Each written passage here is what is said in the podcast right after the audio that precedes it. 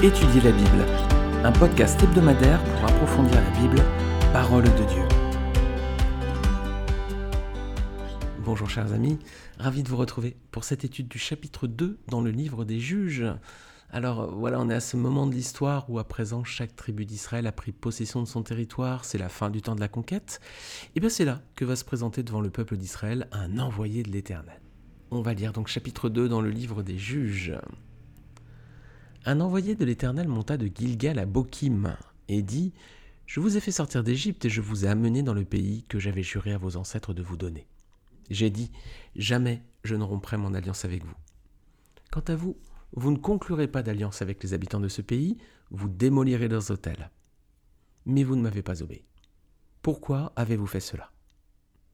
J'ai dit alors Je ne chasserai pas les habitants de ce pays devant vous, au contraire, ils resteront à vos côtés, et leurs dieux seront un piège pour vous.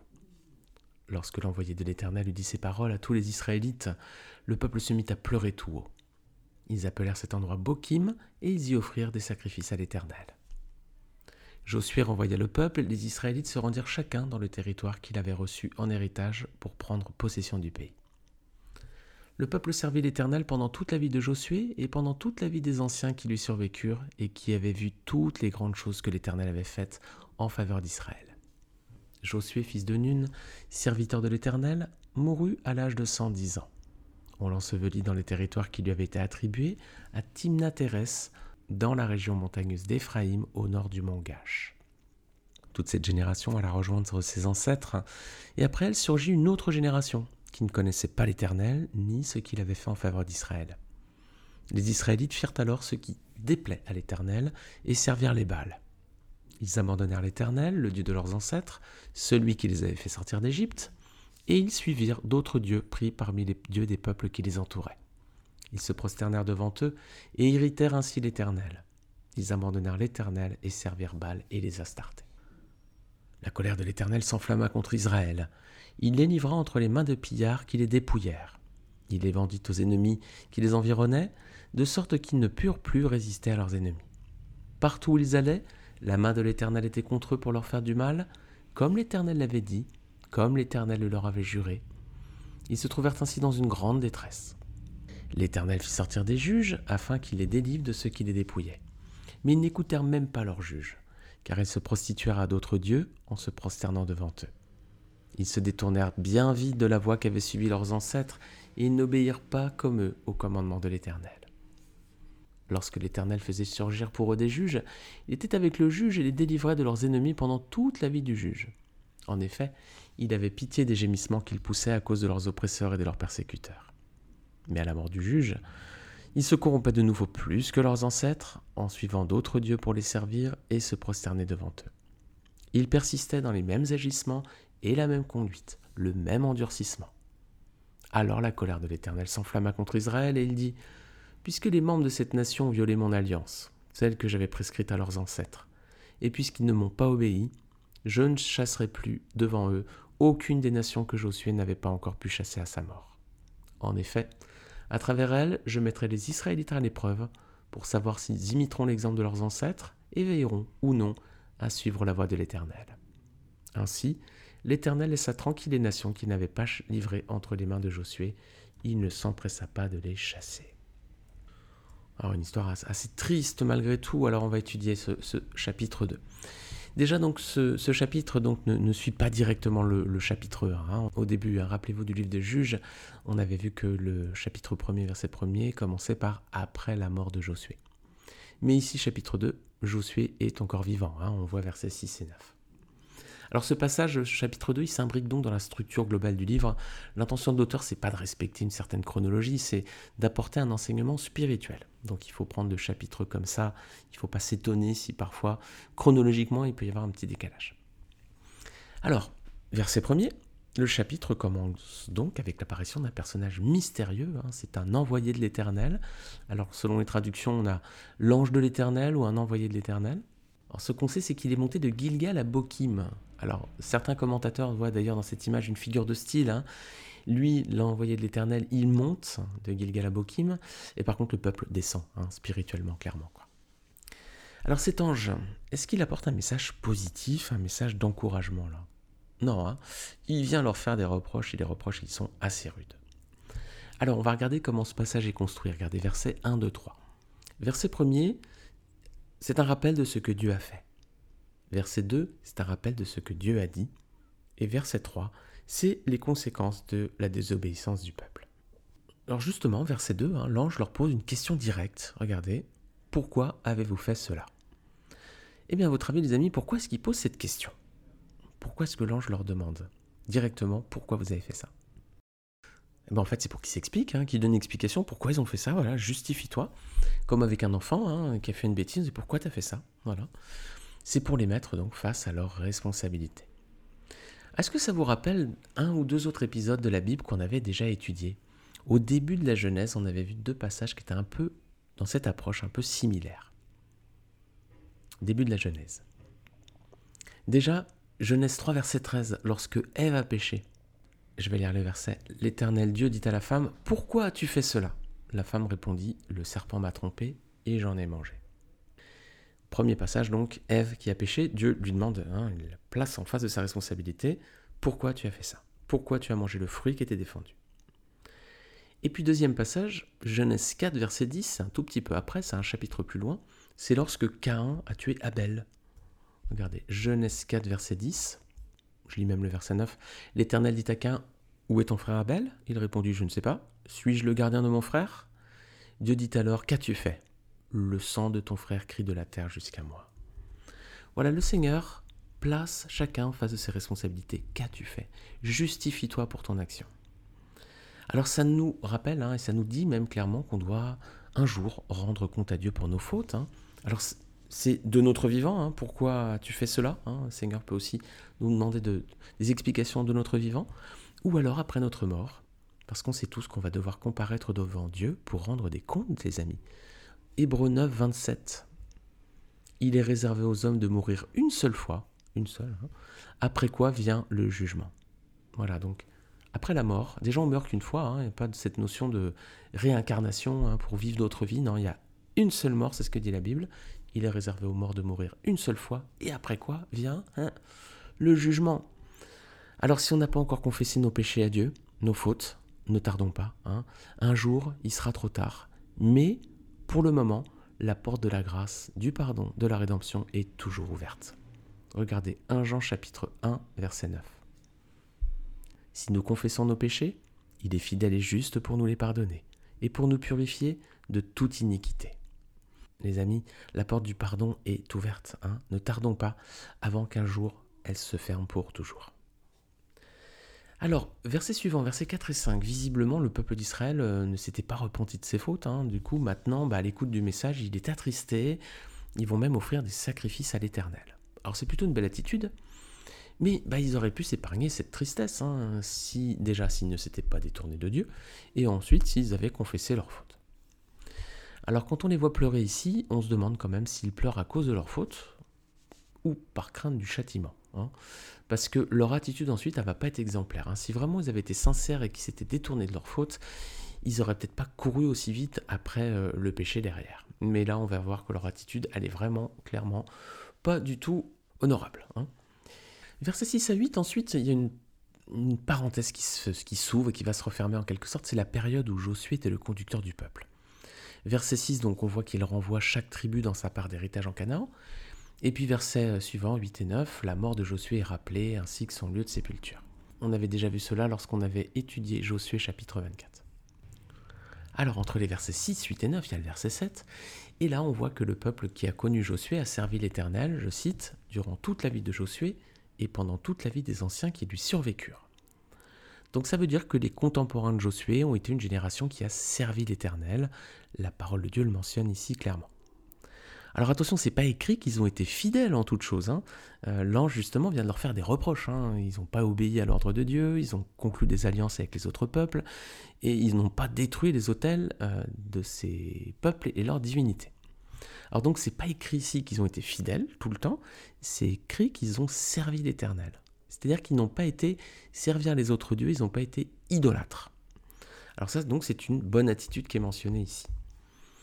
Malheureusement, les amis, ce ne sera pas le cas avec leurs enfants.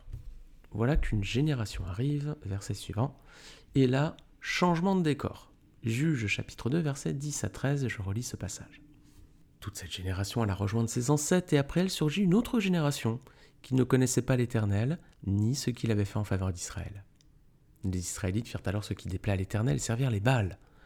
Ils abandonnèrent l'Éternel, le Dieu de leurs ancêtres, celui qui les avait fait sortir d'Égypte, et ils suivirent d'autres dieux, pris parmi les dieux des peuples qui les entouraient. Ils se prosternèrent devant eux, et héritèrent ainsi l'Éternel. Ils abandonnèrent l'Éternel et servirent Baal et les Astartés. Alors ici, on a clairement une génération infidèle, hein, clairement. Lorsqu'on était au désert au temps de l'Exode, rappelez-vous, c'était une génération infidèle qui était morte au désert pour laisser place à une génération fidèle. Ici, c'est l'inverse. C'est une génération fidèle qui s'en va, qui laisse place à une génération infidèle. On descend, on plonge spirituellement. Et cette nouvelle génération, ben, elle oublie l'attitude exemplaire de la génération précédente. C'est ce qui est aussi arrivé au temps de l'Exode. Lorsque Joseph et sa génération ont disparu, il y a un nouveau pharaon qui est arrivé, qui est monté sur le trône, et qui n'avait pas connu ce que Joseph avait fait pour l'Égypte. Et du coup, bah, il va être hostile à l'égard d'Israël. Regardez Exode chapitre 1, versets 6 à 10. Puis Joseph mourut, ainsi que tous ses frères et toute cette génération-là. Les Israélites eurent des enfants et pullulèrent. Ils devinrent très nombreux et puissants, au point de remplir le pays. Un nouveau roi parvint au pouvoir en Égypte, un roi qui n'avait pas connu Joseph. Il dit à son peuple Voilà que les Israélites forment un peuple plus nombreux et plus puissant que nous. Allons, montrons-nous habiles vis-à-vis de lui, empêchons-le de devenir trop nombreux, car en cas de guerre, il se joindrait à nos ennemis pour nous combattre et sortir ensuite du pays. Voilà encore ici l'exemple d'une nouvelle génération qui arrive et qui balaie le passé, hein, le passé proche en plus, hein, tout le bien qu'a pu faire la génération précédente. Alors ce sont des histoires anciennes, hein, Pharaon, euh, le temps des juges, mais plus proche de nous les amis. L'engagement et l'action du général de Gaulle, ils ont permis à la France de redevenir libre en 1945 à la fin de la Seconde Guerre mondiale. Et à la fin de la guerre, justement, le général de Gaulle, il est accueilli en libérateur, en triomphe, il est même élu président de la République, c'est euh, le sauveur, entre guillemets. 20 hein. ans plus tard, mai 68, il s'est passé 20 ans. Changement de décor, là encore, une nouvelle génération arrive, elle n'a pas connu la guerre, et elle va se rebeller. Elle va réussir à obtenir la démission du général de Gaulle, celui hein, qui avait délivré leurs parents de la barbarie nazie. Ils réussissent à obtenir cette démission au nom bah, de quoi? De l'interdiction d'interdire, de la libération des mœurs et de la sexualité, etc. Voilà, donc il y a un homme qui avait par son action réussi à faire que la France redevienne libre. Ses parents l'avaient accueilli en libérateur, ils l'ont élu président de la République. 20 ans plus tard, une nouvelle génération arrive. Elle ne sait pas vraiment clairement peut-être ce qu'a fait le général de Gaulle, en tout cas, elle n'était pas née à cette époque.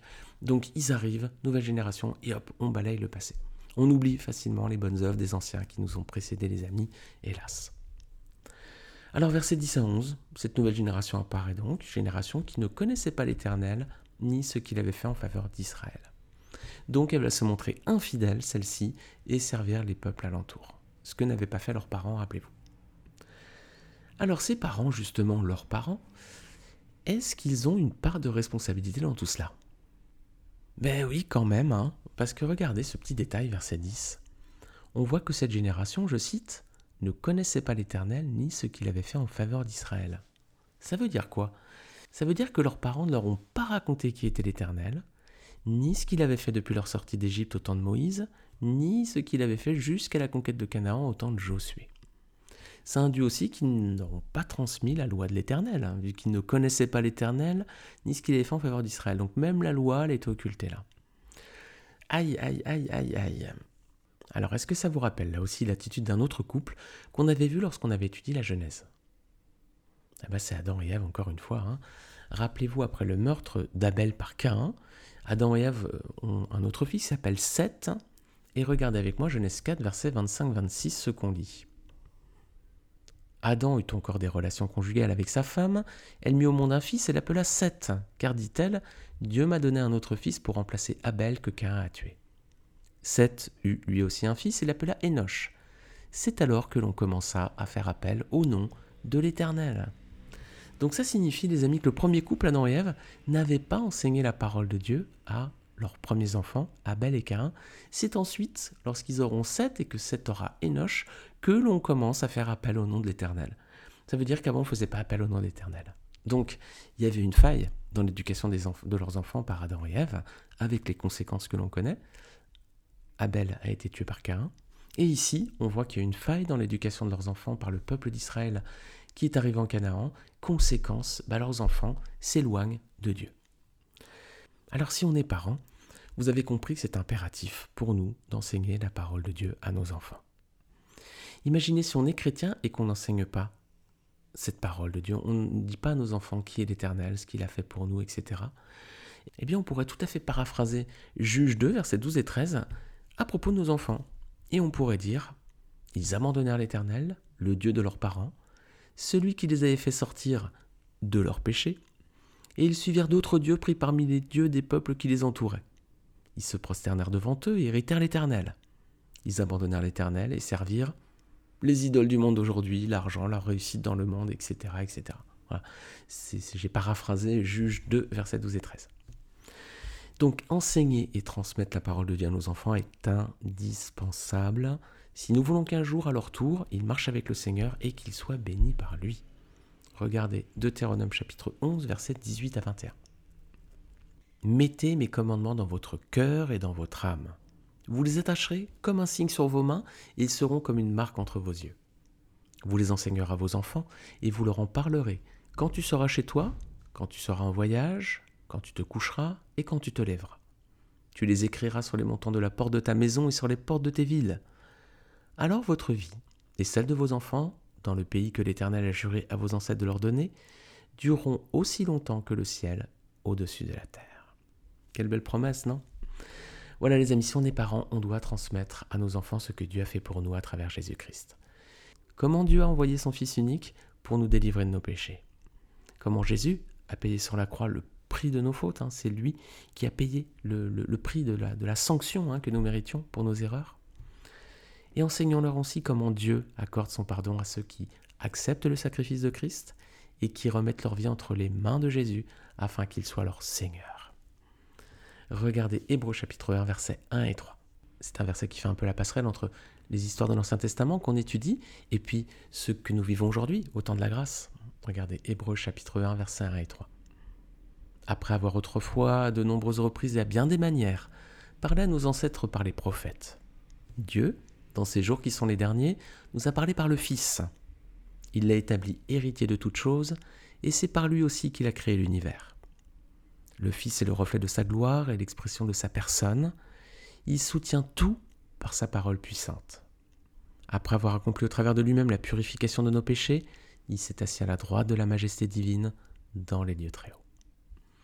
Donc dans ce passage, on voit qu'autrefois Dieu parlait par des prophètes, aujourd'hui il parle par le Fils, que le Fils est le reflet de sa gloire, c'est l'expression de sa personne, il a accompli la purification de nos péchés sur la croix, et maintenant il règne à la droite de Dieu. Donc voilà pourquoi nous devons enseigner à nos enfants ce que le Seigneur a fait. Il a envoyé son Fils unique pour nous délivrer de nos péchés. Jésus a payé sur la croix le prix de nos fautes et aujourd'hui il accorde son pardon à ceux qui confessent son nom et qui font de lui le Seigneur de leur vie. Alors ça, c'est toute la grâce que Dieu accorde à un pécheur pardonné. Et donc, ensuite, nous devons marcher avec lui. Mais là, si on revient à notre texte en juge, bah, c'est pas tout à fait ce qui se passe. Là, le pécheur pardonné se, va se montrer plutôt ingrat. Regardez versets 14 à 17. Ce qu'on voit ici dans ces versets, c'est que l'Éternel est fidèle à sa parole. Hein. Il met simplement en exécution les menaces qu'il avait faites au cas où le peuple se détournerait de lui, le Seigneur avait fait des menaces, il les met à exécution, maintenant Israël est opprimé par les peuples cananéens. Versets 18 à 19, malgré tout, parce que le Seigneur est bon, le Seigneur va leur envoyer des juges pour les délivrer lorsqu'ils seront opprimés.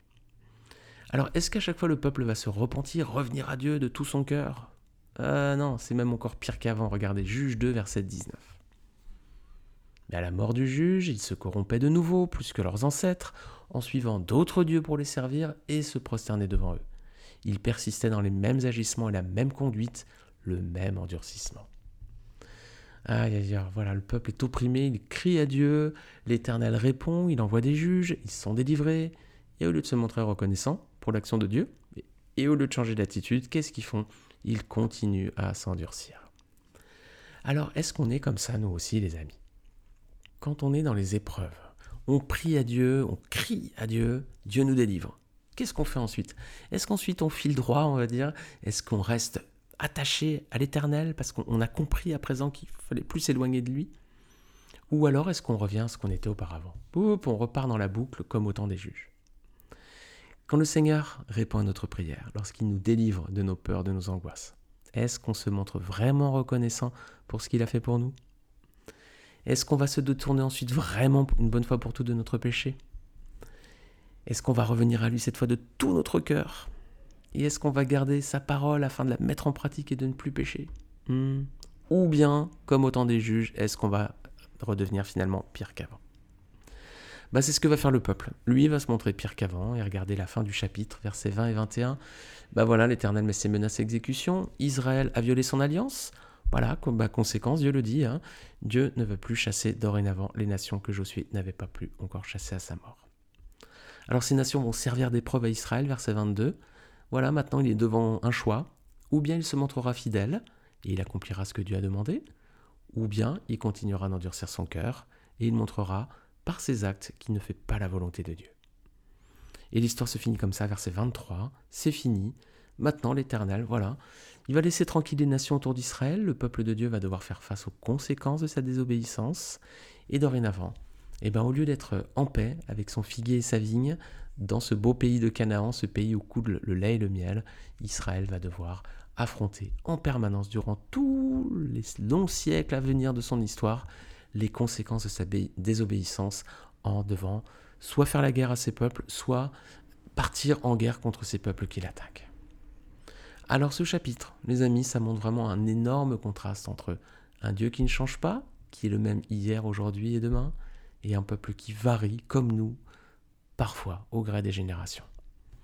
Alors que nous soyons comme le Seigneur, les amis, que l'on soit immuable, que l'on reste fidèle à nos engagements, et qu'on se montre en toute chose zélé pour tenir les promesses que nous lui avons faites. Amen. Amen. Et eh bien voilà les amis, ce qu'on pouvait peut-être dire pour aujourd'hui sur le chapitre 2. Il y aurait peut-être encore tellement de choses à voir, mais on est dans un format podcast de 20 minutes. Et je vous invite à prolonger cette étude par une relecture peut-être de ce chapitre, avec un, nouveau regard peut-être, en tout cas ne vous lassez pas de lire la parole de Dieu. C'est le but de ces podcasts, de vous donner envie de dévorer votre Bible et puis de vous montrer aussi à travers ces études que euh, une lecture superficielle ne nous permet pas toujours de tout voir et qu'il faut s'arrêter verset par verset, bien comprendre la structure des textes pour essayer d'en tirer toute la richesse de leur contenu. Gloire à Dieu, en tout cas pour sa parole qui est tellement magnifique. Et puis bah les amis, je vous dis à la semaine prochaine pour un nouvel épisode. Salut à tous.